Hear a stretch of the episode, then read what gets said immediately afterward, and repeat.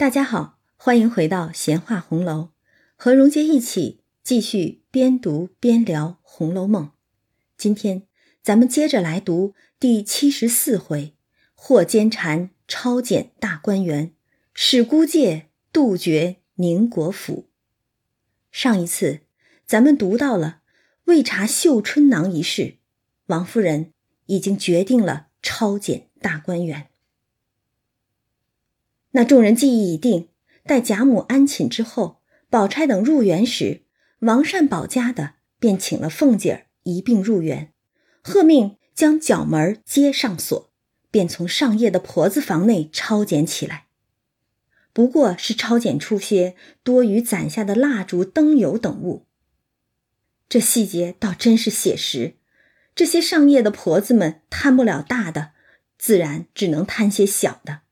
王善保家的就说：“这也是脏，不许动，等明儿回过太太再动。”于是众人先到怡红院中，喝命关门。这一来就去了怡红院，目标直指晴雯吗？怡红院中，宝玉正因晴雯不自在，忽见这一干人来，不知为何，直扑了丫头们房内去。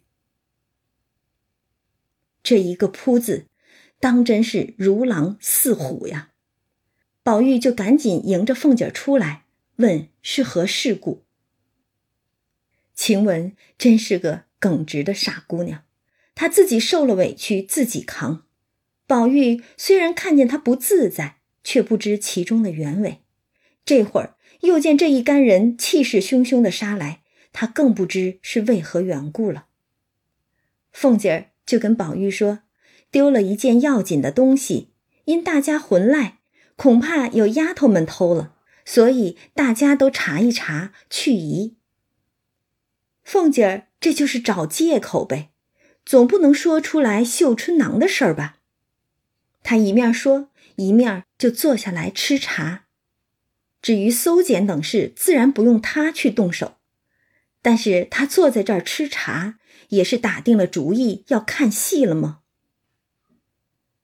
那边王善保家的等人搜了一会儿，又细问这几个箱子是谁的，都叫本人来亲自打开。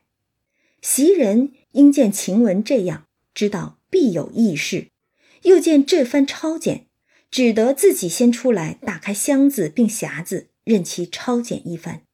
不过是平常动用之物，遂放下。又搜别人的，挨次都一一搜过。到了晴雯的箱子，就问是谁的，怎么不开了让搜？袭人等欲待晴雯开始，只见晴雯挽着头发进来，哐啷一声将箱子掀开，两手提着底子朝天往地下尽情一倒，将所有之物尽都倒出。晴雯这是想倒出自己满腔的愤怒吗？平白受了一顿斥责羞辱，哪还受得了这等搜检怀疑？尽情一道，就让你们搜个明白，看个清楚，看看有什么能当成把柄栽赃陷害的。他这样一来，王善保家的也觉没趣儿，看了也无什么私弊之物，于是回了凤姐儿，要往别处去。凤姐儿就说：“你们可细细查查。”若还这一番查不出来，难回话的。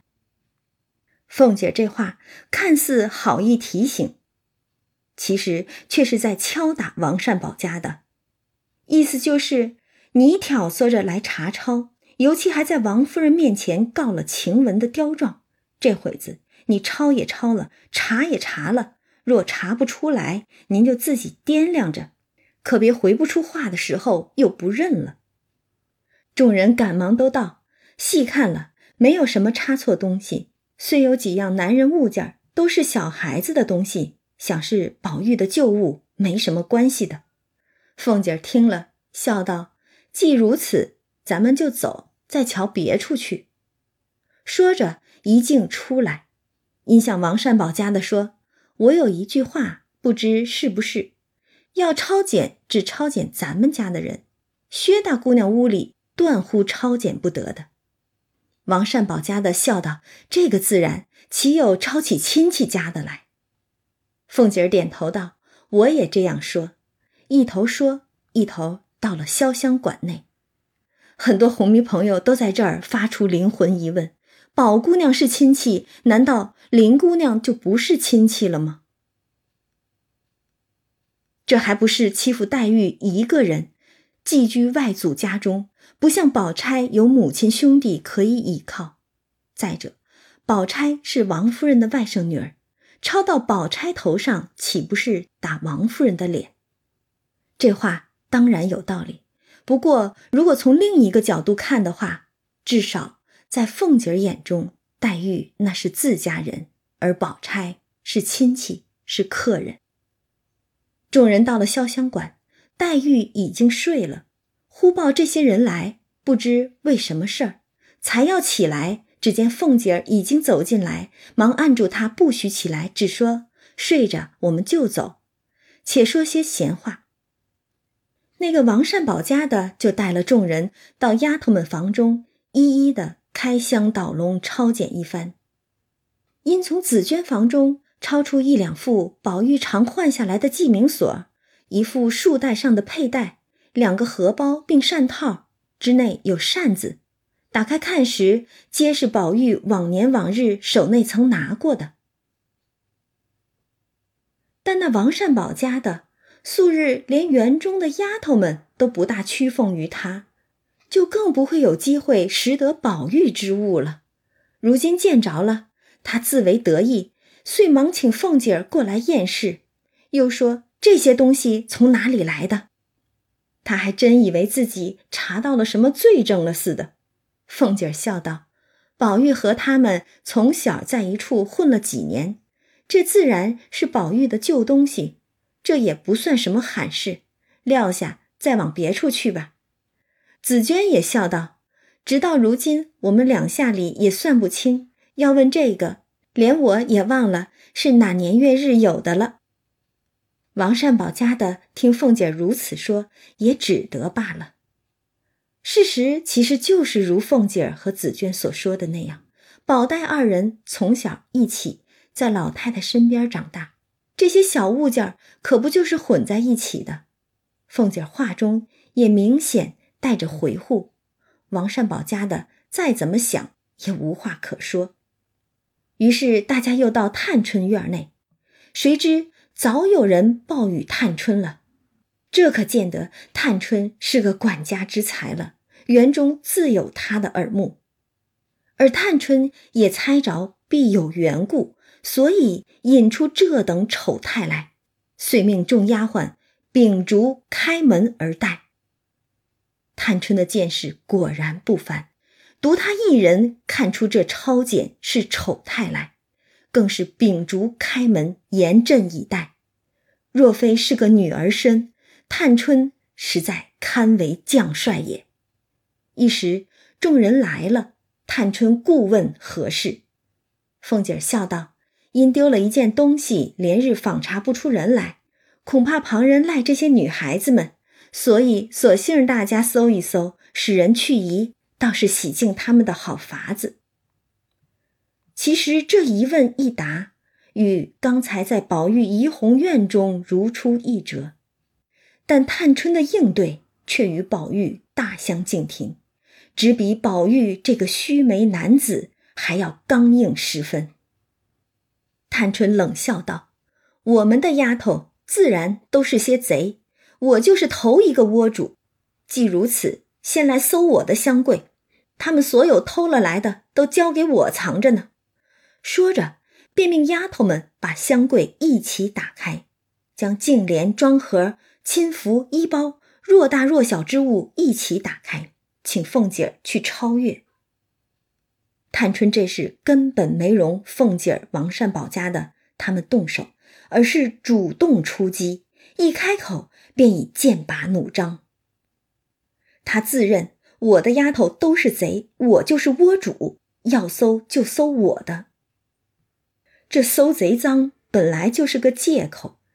探春之性情磊落大气，她又怎么看得上这般借机生事的做法？所以她故意把自己的东西都打开，就看你们敢不敢搜。凤姐儿自然是听得出探春的满腔怒火，赶紧陪笑道：“我不过是奉太太的命，妹妹别错怪了我，何必生气？”于是命丫鬟快快关上。平儿、凤儿等也忙着替侍书等关的关，收的收。凤姐儿倒果然圆滑，可探春却不依不饶。探春说：“我的东西倒许你们搜阅。”要想搜我的丫头，这却不能。探春的行事说话果然处处与人不同，她敢为一众丫头出头，不让人搜检，也就是探春有这等胆魄了吧？若真是行军领兵，她也当是个身先士卒、众望所归的将军了。她固然是为了要维护家族的体面，但她的见识。则远远超越了王夫人、凤姐儿等一干人，而且她自有道理。她说：“我远比众人歹毒，几个丫头所有的东西我都知道，都在我这里间收着，一针一线他们也没得收藏。要搜，所以只来搜我。你们不依，只管回太太，只说我违背了太太，该怎样处置，我去领。你们别忙，自然。”连你们抄的日子有呢，你们今日早起不曾议论真假，自己家里好好的抄家，果然今日真抄了，咱们也渐渐的来了。可知这大族人家，若说外头杀来，一时是杀不死的。这是古人曾说的“百足之虫，死而不僵”，必须先从家里自杀自灭起来，才能一败涂地呢。说着。不觉流下泪来。好一个闵探春，在所有人陷于这种内宅争斗之时，唯有他看透了抄检大观园其实就是一场借机报复、消除异己、自杀自灭的勾心斗角。唯有他意识到，这样的自杀自灭终将带来一败涂地的家族覆灭。探春虽为庶出女儿。但他一心想要振兴贾府，挽狂澜于既倒，他也一直是这样做的。他努力维护嫡母王夫人的尊严，维护礼教尊卑，甚至不会为了自己的亲生母亲赵姨娘坏了规矩。他勇于承担管家的重任，锐意改革，尽心尽力，指望能为家族分忧。他的见识、胆魄、才干与热血。贾府从上到下一干男子都应自愧不如，但是，他所有的努力，却都无声无息的消散了，就像被沼泽泥潭吞没了一样。他只能无能为力的看着一家子越挣扎陷得越深。探春心里该是怎样的悲愤交加、痛心疾首啊！他行事素来规矩。从未顶撞过长辈，这时却忍不住在凤姐儿都说了是奉王夫人之命行事之后，还是公然的拦阻对她的丫头们的抄检，而且还说了只管回太太，只说我违背了太太，该怎样处置我去领。这完全是明知故犯，违逆王夫人了。他若不是失望透顶，伤心透顶。又怎会如此？而且借着探春之口，作者提到了与贾家互为表里的那个甄家已经被抄了。贾氏已尽，甄氏将显。甄家被抄了，贾家被抄还远吗？而探春这话中，已然是公然的忤逆王夫人了。所以凤姐儿。竟不说话，只是看着众人们。王夫人的陪房周瑞家的赶紧打圆场，说道：“既是女孩子们的东西都在这儿，奶奶请往别处去吧，让姑娘好好安寝。”于是凤姐儿便顺势起身告辞。探春就道：“可细细搜阅明白了，若是明日再来，我就不依了。探春厉害，他拦着不让搜丫头们的东西，只说自己是贼头窝主，只让搜自己的东西。可他到底是主子，又在气头上，谁还敢真的去搜他的东西呢？这会儿见凤姐儿他们要走，他更是穷追猛打。别说我没给你们机会搜，今儿不搜明白了，明天我可不会再给你们机会了。凤姐儿听了这话，只能乖乖让步，笑道：“既然丫头们的东西都在这里，就不必搜了。”这话说的也很技巧，意思就是虽然我没有搜，但是不用搜了。可是探春却抓住了话茬，冷笑道：“你果然倒乖，连我的衣裳包袱都打开了，还说没翻。明日敢说我护着丫头们，不许你们翻了。”你趁早说明白，若还要翻，不妨再翻一遍。佩服佩服，探春这是把最后一丝缝都给堵上了，意思就是出了这个门就不许你们再来，连嚼舌根儿说我袒护丫头都不行。探春气场全开的时候，凤姐儿也招架不住啊。凤姐儿知道探春素日与众不同。只得陪笑道：“我已经连你的东西都搜查明白了。”探春就又问众人：“你们也都搜明白了不曾？”这简直是要盯死众人了。周瑞家的赶紧都陪笑说：“都搜明白了。”就探春这气势，谁还敢犯傻？真的再去翻检什么呢？但偏偏就有人不长眼。那王善保家的。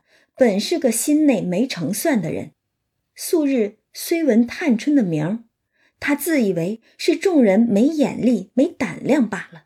哪里一个姑娘家就这样起来？况且又是庶出，他敢怎么着？王善保家的这心思想法就可恶，就该打。庶出又怎样？就可以任人欺负了吗？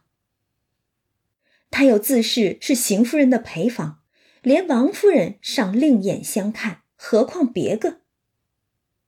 这就是仗着自己有些体面，小瞧探春呢。哼，他是不知道探春的厉害呀，而且他还真的就是傻。他如今见探春如此，只当是探春认真的单恼凤姐儿呢，与其他人无干，他便要趁势做脸显好，因越重向前。拉起探春的衣襟儿，故意掀了一掀，嘻嘻笑道：“连姑娘身上我都翻了，果然没有什么。他这么着，不是作死，又是做什么？真当你那么有脸呢？”凤姐儿见他这样，忙说：“妈妈走吧，别疯疯癫癫的了。”一语未了，只听得“啪”的一声，王善保家的脸上早着了一掌。这一巴掌打得痛快，解气。简直让我们所有这些读者也都出了一口越来越压抑的闷气呀！探春顿时大怒，指着王善保家的问道：“你是什么东西，敢来拉扯我的衣裳？我不过看着太太的面上，你又有年纪，叫你一声妈妈，你就狗仗人势，天天作好，专管生事。如今索性了不得了，你也打量我是同你们姑娘那样好性，由着你们欺负，你就错了主意。”搜捡东西我不恼，你不该与我取笑。探春打也打得解气，骂也骂得痛快。王善保家的这样的小人，可不就是典型的狗仗人势的奴才，专会巴结主子，挑拨离间，一招小人得志就公报私仇，蹬鼻子上脸的。他自恃是邢夫人的陪房，又是王夫人钦点的超检小分队成员，平素。园中丫头谁搭理他？这会儿他却觉得自己捏住了这些瞧不起他的人的命运，心中颇有些咸鱼翻身的兴奋劲儿吧。也许就是被这种兴奋劲儿冲昏了头脑，再加上他不了解探春为人，就这么倚老卖老、自以为是的显了个脸，结果被探春一巴掌响亮的打在脸上。这可是名副其实的打脸呀！这一巴掌又何止打在王善保家的脸上？俗语说：“打狗还要看主人。”这一巴掌又何尝不是打在邢夫人脸上？虽然探春不知绣春囊一事，但她管家多时，自然也就看透了家中诸人种种鬼鬼祟祟的嫌隙与奸缠。她如何不明白？若没有这些小人私心，上梁不正下梁歪的，又何至于家中乱象丛生，丑态百出？更何况还有前一回，迎春那乳母婆媳偷金凤，要挟迎春帮着求情那个茬儿那也是邢夫人大房那边的事儿。迎春能忍，探春可不会忍。她对这个家是不满的、愤怒的、恨铁不成钢的，也是失望的。探春其实最重尊卑，她岂能容忍一个奴才拿自己开玩笑？做脸显好呢，这一巴掌真是狠狠的发泄了他的愤懑。探春一边说，一边亲身解衣卸裙，拉着凤姐儿来细细的翻，又说：“不得叫奴才来翻我身上。”凤姐、平儿等忙与探春来整裙袄，口内喝着王善保家的说：“妈妈吃两口酒就疯疯癫癫起来，前儿把太太也冲撞了，快出去！”不要提起了，这就是赶紧找借口打圆场，劝探春休得生气呢。探春冷笑道：“我若有气，早一头碰死了，不然岂许奴才来我身上翻贼赃了？明儿早一早，我先回过老太太，然后过去给大娘赔礼，该怎么我就领。”探春可敬可敬啊！她刚刚护着丫头们，违背了王夫人。说该怎样处置，我去领。这会儿又维护自己的尊严，教训那狗仗人势的奴才，打了王善保家的一巴掌，可以说是得罪了邢夫人。他又说该怎么我就领。虽是闺阁女子，但这话说的铿锵有力，无所畏惧，生生让人读出了一腔孤勇的感叹。那王善保家的讨了个没意思，在窗外只说罢了，这也是头一遭挨打。我明儿回了太太，人回老娘家去吧。这个老命还要他做什么？典型的无脑还碎嘴，挨了打丢了脸，还在这儿说怪话。探春喝命丫鬟道：“你们听着他说话，还等我和他对嘴去不成？”世叔等听说，便出去说道。你果然回老娘家去，倒是我们的造化了。只怕你舍不得去。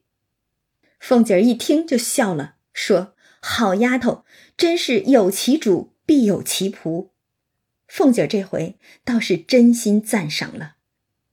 他本就不想抄检，不情不愿的应了这个差事，还要看着王善保家的一路小人得志的嘴脸，而探春主仆这一遭，也是让他出了口气。解恨呢？探春就冷笑道：“我们做贼人的嘴里都有三言两语，还算笨的，背地里就只不会挑唆主子。这是还没放过王善保家的呢，拐着弯的骂他调唆主子呢。”平儿也忙陪笑劝解，一面又拉了世叔进来，周瑞家的等人劝了一番，凤姐儿直服侍待探春睡下。方带着人往对过暖香屋来。彼时李纨犹病在床上，她与惜春是紧邻，又与探春相近，故顺路先到这两处。因李纨才吃了药睡着，不好惊动，只到了丫头们房中，一一的搜了一回，也没什么东西，遂到惜春房中来。想来李纨寡居，自是不敢有一步行差踏错的。房中自然也是管束颇严。到惜春房中来，因惜春年轻，尚未识事，吓得不知尚有什么事故。凤姐儿也少不得安慰他。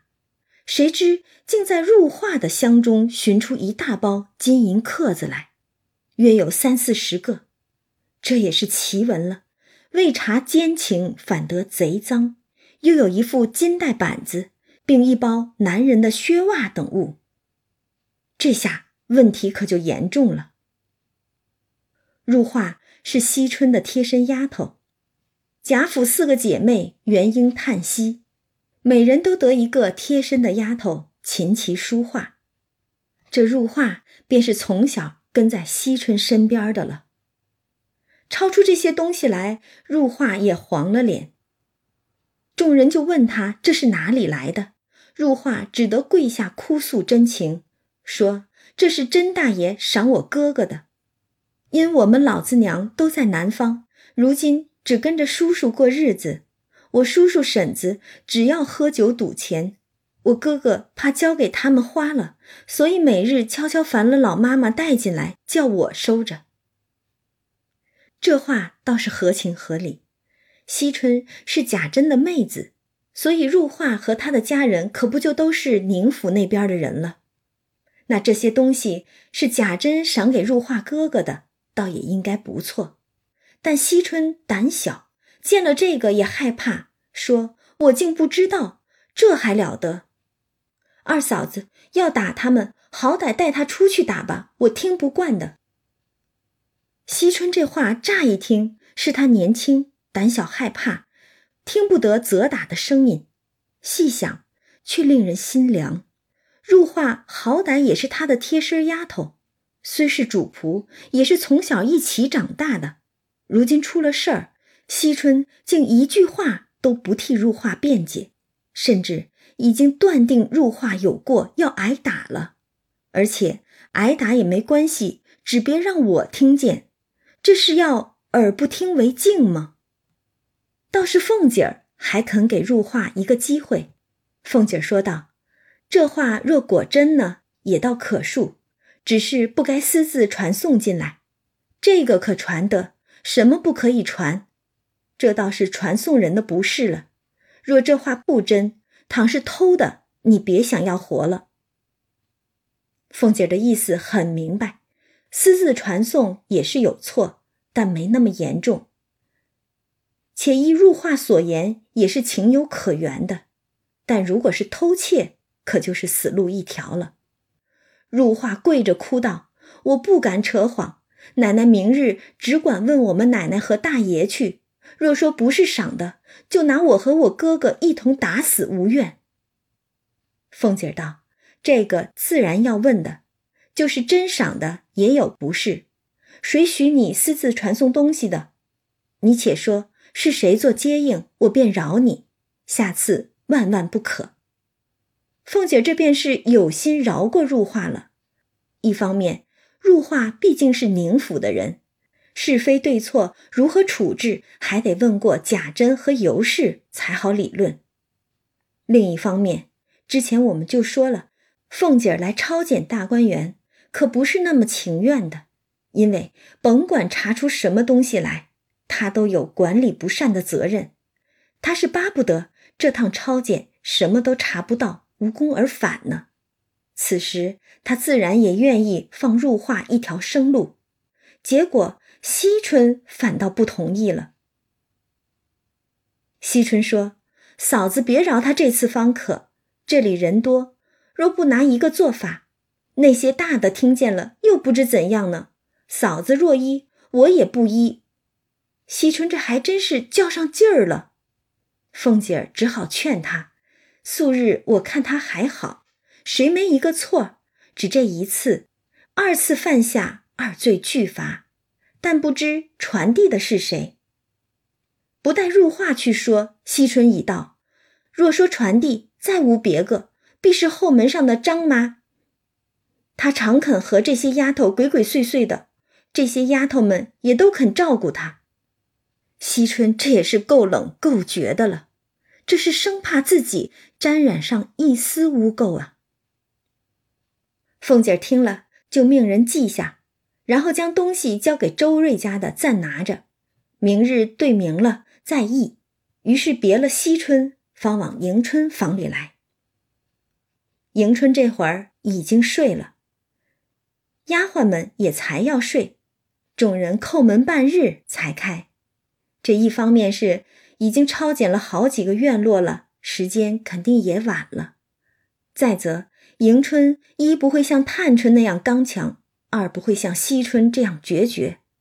按她懦弱的性格来说，醒着与睡着也没有什么差别了。众人进来，凤姐吩咐不必惊动小姐，遂往丫鬟们房里来。因思琪是王善保家的外孙女儿，凤姐儿倒要看看王家的藏私不藏，遂留神看她搜检。凤姐儿也真是有蓄谋啊。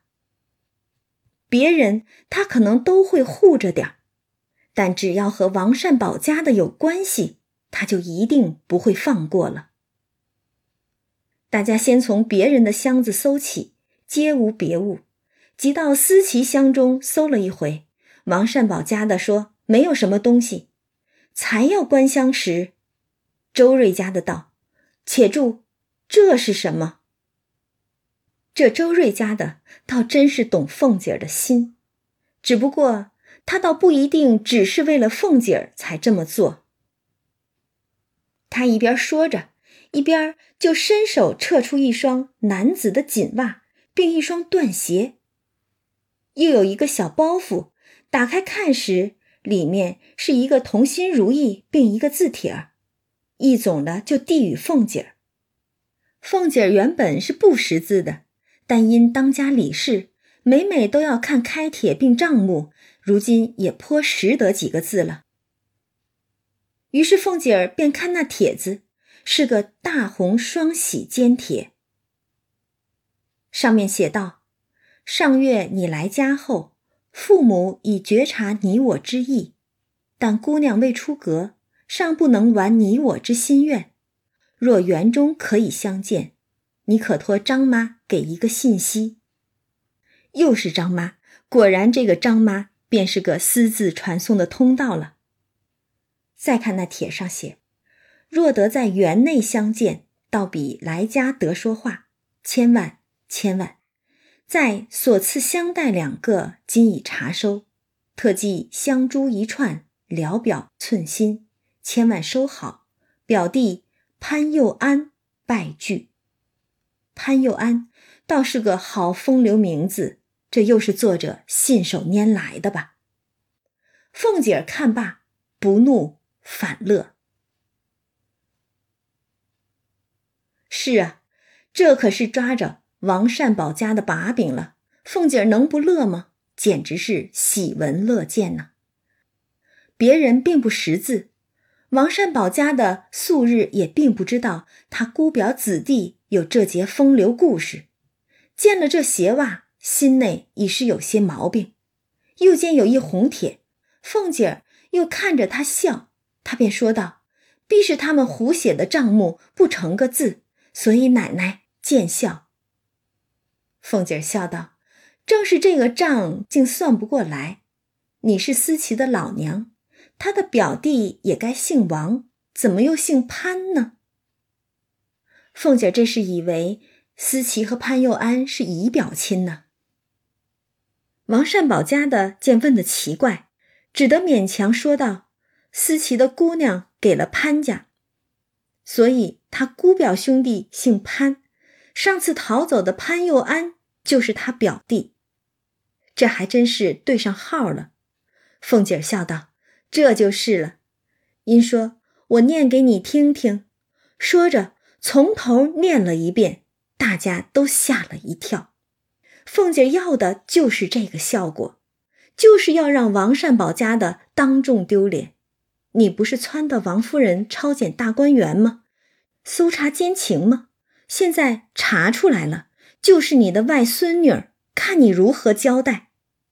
这王善保家的一心只要拿人的错，不想反拿着他外孙女儿，又气又臊。周瑞家的四人又都问着他道：“你老可听见了？明明白白，再没得说。如今依您老人家该怎么样？”这些人话里话外全是要你好看的意思。这王善保家的只恨没地缝钻进去，之前有多张狂，现在就有多丢脸。凤姐儿只瞅着他嘻嘻的笑，说：“这倒也好，不用你做老娘的操一点心。他鸦雀不闻的给你们弄一个好女婿来，大家省心。”周瑞家的也笑着凑趣儿。凤姐可真是毒舌呀，抓着把柄穷追猛打，极尽嘲讽之能。只是这刻毒的言语，打压的是王善保家的，伤害的却是思琪呀。那王善保家的气无处泄，便自己回手打着自己的脸，骂道：“老不死的娼妇，怎么造下孽了？说嘴打嘴，现世报在人眼里。”果然是现世现报啊！先前的得意忘形，此刻全成了气急败坏。众人见他这样，俱笑个不住，又半劝半讽的。这一个个的幸灾乐祸，估计全是讽多于劝吧。凤姐儿见思琪低头不语，也并无畏惧惭愧之意，倒竟可意。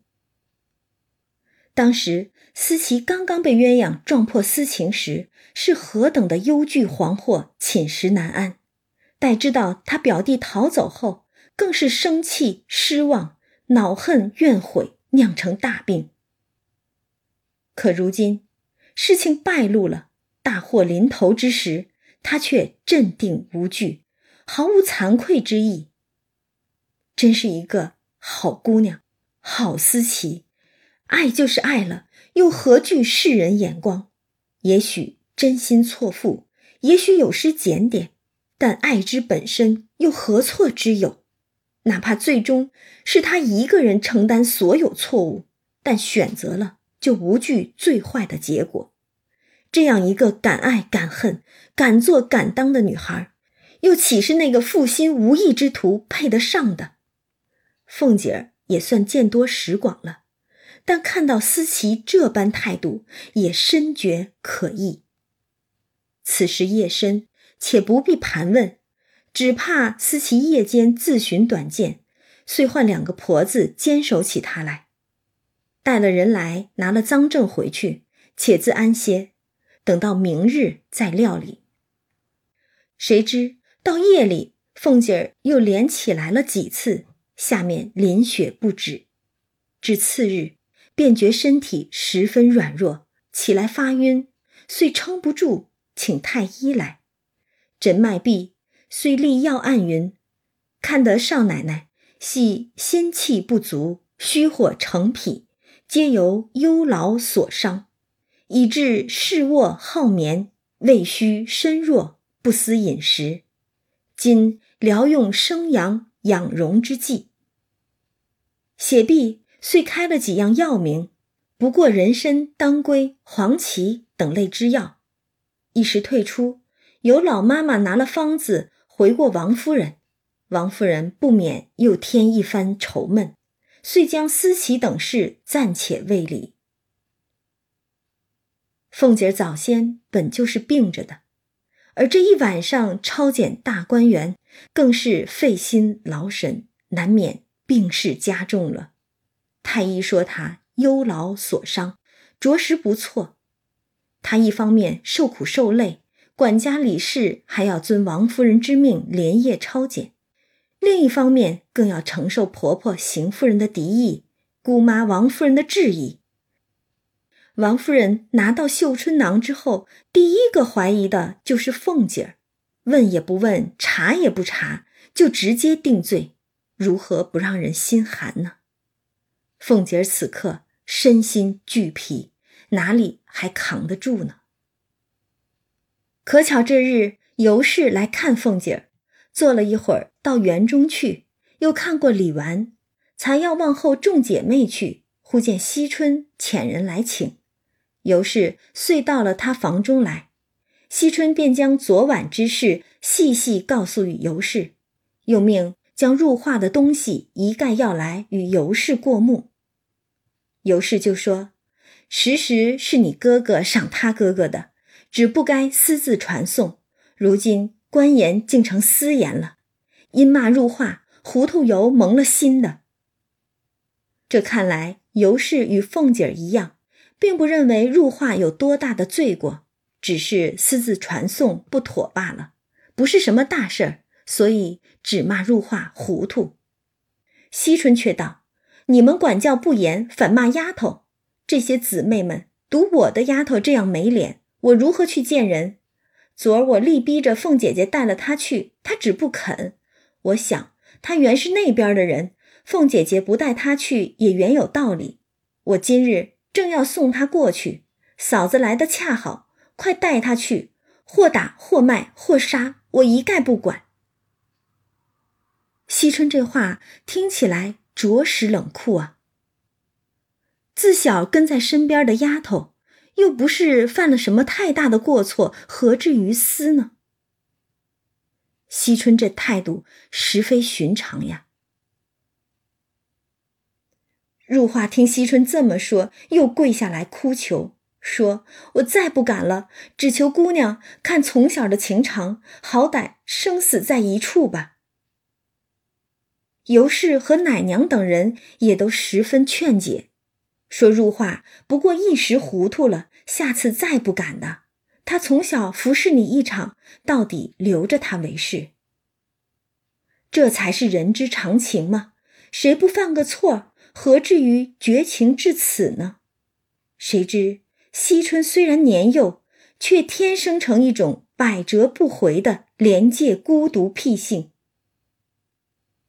任人怎说，他只以为丢了他的体面，咬定牙断乎不肯。这性子可真真孤僻执拗，大伙儿都这么劝了，入画也苦苦哀求，惜春。却半点不松口，执意要舍了入画，这体面就这么重要。但接下来惜春所说的话，就让我们明白了他咬牙维护的体面到底是什么。他说：“不但不要入画，如今我也大了，连我也不便往你们那边去了。况且近日我每每风闻得。”有人背地里议论多少不堪的闲话，我若再去，连我也编排上了。惜春这话分明是要与宁府断绝往来之意了。他岂止是要舍了入画，他这是要舍了他的出身之地呀，连他的哥哥嫂子也不要了呀。而他的缘由便是，有人背地里议论多少不堪的闲话，什么闲话？无非就是宁府里那些龌龊，像焦大骂的每日家偷狗戏鸡、爬灰的爬灰、养小叔子的养小叔子，或者像柳香莲说的，你们东府里除了那两个石头狮子干净，只怕连猫儿狗儿都不干净。造性开端实在宁，比起勉强维持表面体面的荣府来说，宁府只有烂得更彻底。而出身宁府的惜春，又怎能忍受这些污秽不堪，玷污了她的清白？乌烟瘴气的宁府，那些难听的闲言碎语，那些不堪的议论，让惜春无比的难堪，也无比的厌恶痛恨。他看似冷漠绝情的要舍了入画，实则是恨不能隔绝与宁府的一切关联。他咬定牙要维护的体面，也正是一个不幸生于浊世的女孩最可珍贵的干净洁白。但他的话显然让尤氏心虚。尤氏道：“谁议论什么？又有什么可议论的？姑娘是谁？我们是谁？姑娘既听见人议论我们，就该问着她才是。”尤氏当然知道会有什么样不堪的议论。这其实也是他的心病，否则秦可卿丧礼之时，他又怎么会称病不出呢？惜春冷笑道：“你们这话问着我倒好，我一个姑娘家，只有躲是非的，我反去寻是非，成个什么人了？还有一句话，我不怕你恼，好歹自有公论，又何必去问人？古人说得好，善恶生死。”父子不能有续助，何况你我二人之间？我只道保得住我就够了，不管你们。从此后，你们有事儿别累我。这就是要与宁府划清界限，一刀两断了呀！听起来依然是冰冷入骨，但是惜春说错了吗？她一个年轻女孩，虽说不像黛玉是个孤女，寄居贾府，但她那个一味好道、只爱烧丹炼汞的父亲贾敬。那个荒唐不堪、只恨不得把宁府翻过来胡闹的兄长贾珍，有竟还不如没有的好。他一个宁府千金，居于荣府，看似兄弟姐妹一大群，但他年纪最小，才华不显，亦不得老太太看重。细想，自刘姥姥进大观园，贾母吩咐作画一节之后。似乎惜春就少有什么重头戏，只是偶尔的一闪而过，连话都少。渐渐的，就好像成了一个被人遗忘的角落。他的兄嫂可有费心顾念过他？而他一个年幼的女孩，又怎么可能劝诫是非不断的兄嫂呢？更何况是善恶生死，父子不能有续助。每个人都是一个独立的灵魂，都要背负自己的善恶生死。每个人都有自己的因果，一人做事一人当，自己种的因，就要自己承担结果，哪怕亲如父子，亦无法代替帮助。这是红尘中冷酷的事实，而荒唐冷漠的生存环境，让惜春。早早的就看透了这个事实，然后带着刺耳的冰冷说穿了这个事实，戳穿了一家子骨肉虚伪的假象。像他这样从未感受过温暖的人，只能用冰冷的决绝做盔甲，以求自保罢了。尤氏听了，又气又好笑，因向地下众人道。怪到人人都说这丫头年轻糊涂，我只不信。你们听才一篇话，无缘无故的，又不知好歹，又没个轻重。虽然是小孩子话，却又能寒人的心。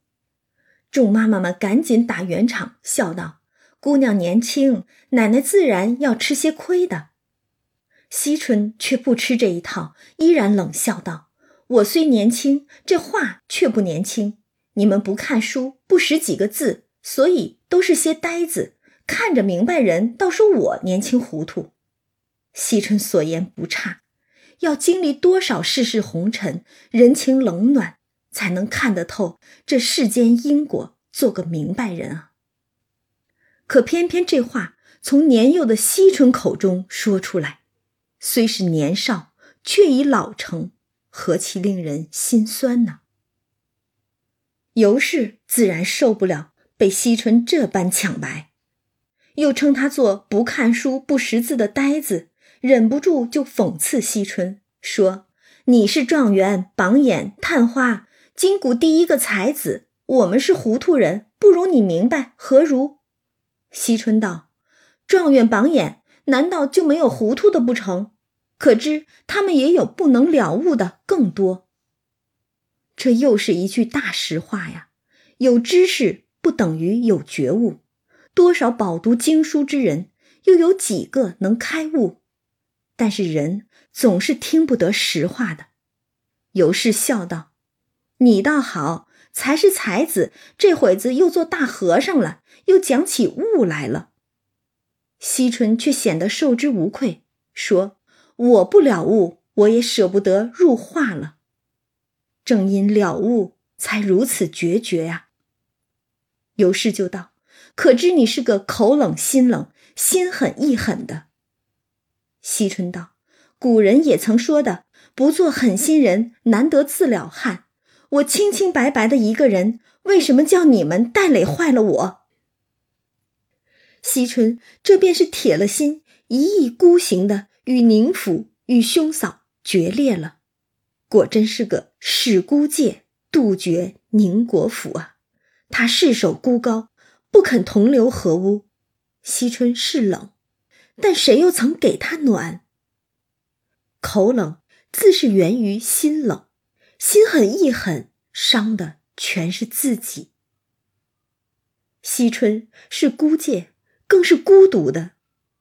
他的判词中写道：“看破三春景不长。”她作为最小的妹妹，眼看着三个姐姐生离死别，整个家族日益衰败，荣华消散，最终轰然倒塌。而这一切不过都是有因自有果。早早了悟的惜春，又能向何处去寻一方净土，保自己一心清白？此时，他狠心舍了入画，杜绝了宁府。待到家亡人散之时，他便终将舍了这红尘，独卧青灯古佛旁。贾府的四位姑娘，元英叹息。如今。除了元春深陷皇宫那不得见人的去处，剩下的三位已全都在不知不觉间改变了模样。迎春懦弱受欺，只能寄望于因果，沉浸于太上感应篇。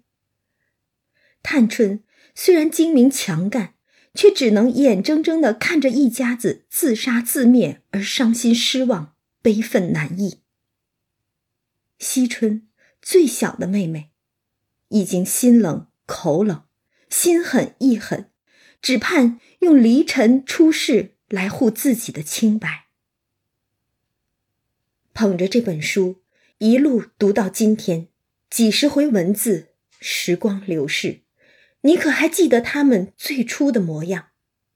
那时，黛玉初入贾府，老太太叫请姑娘们来。不一时，只见三个奶嬷嬷并五六个丫鬟簇拥着三个姊妹来了。第一个肌肤微丰，河中身材，腮凝心丽，鼻腻额脂，温柔沉默，观之可亲。第二个削肩细腰，长挑身材，鸭蛋脸面，俊眼修眉，顾盼神飞，文采精华。见之忘俗。第三个，身未长足，形容尚小，其钗环裙袄三人皆是一样的装饰。如今再看，这少年模样却只能在书页中寻觅了。她们姊妹分明生活在宛如太虚幻境一般的大观园之中，那个看似清静的理想女儿国，却不知。大观之名，正因天上人间诸景备，红尘风霜又何处不染呢？世事无常，逝者如斯，岁月无声无息的，就让人再也拾不回少年心肠了。而惜春这番带累不带累的言语，又一次触动了尤氏的心病。尤氏心内原有病，怕说这些话。方才听说有人议论，已是心中羞恼积舍，只是在惜春愤中不好发作，忍耐了大半。今见惜春又说这话，于是按捺不住，向惜春道：“怎么就带累了你？你的丫头不是无故说我，我倒忍了这半天，你倒越发得了意，只管说这些话。你是千金万金的小姐，我们以后就不亲近。”仔细带累了小姐的美名，即刻叫入画带了过去。说着，他便赌气起身去了。惜春犹不放松，在后面道：“若是果然不来，也省了口舌是非，大家倒还清静。”尤氏也不答应，一径往那边去了。不知后事如何，且听下回分解。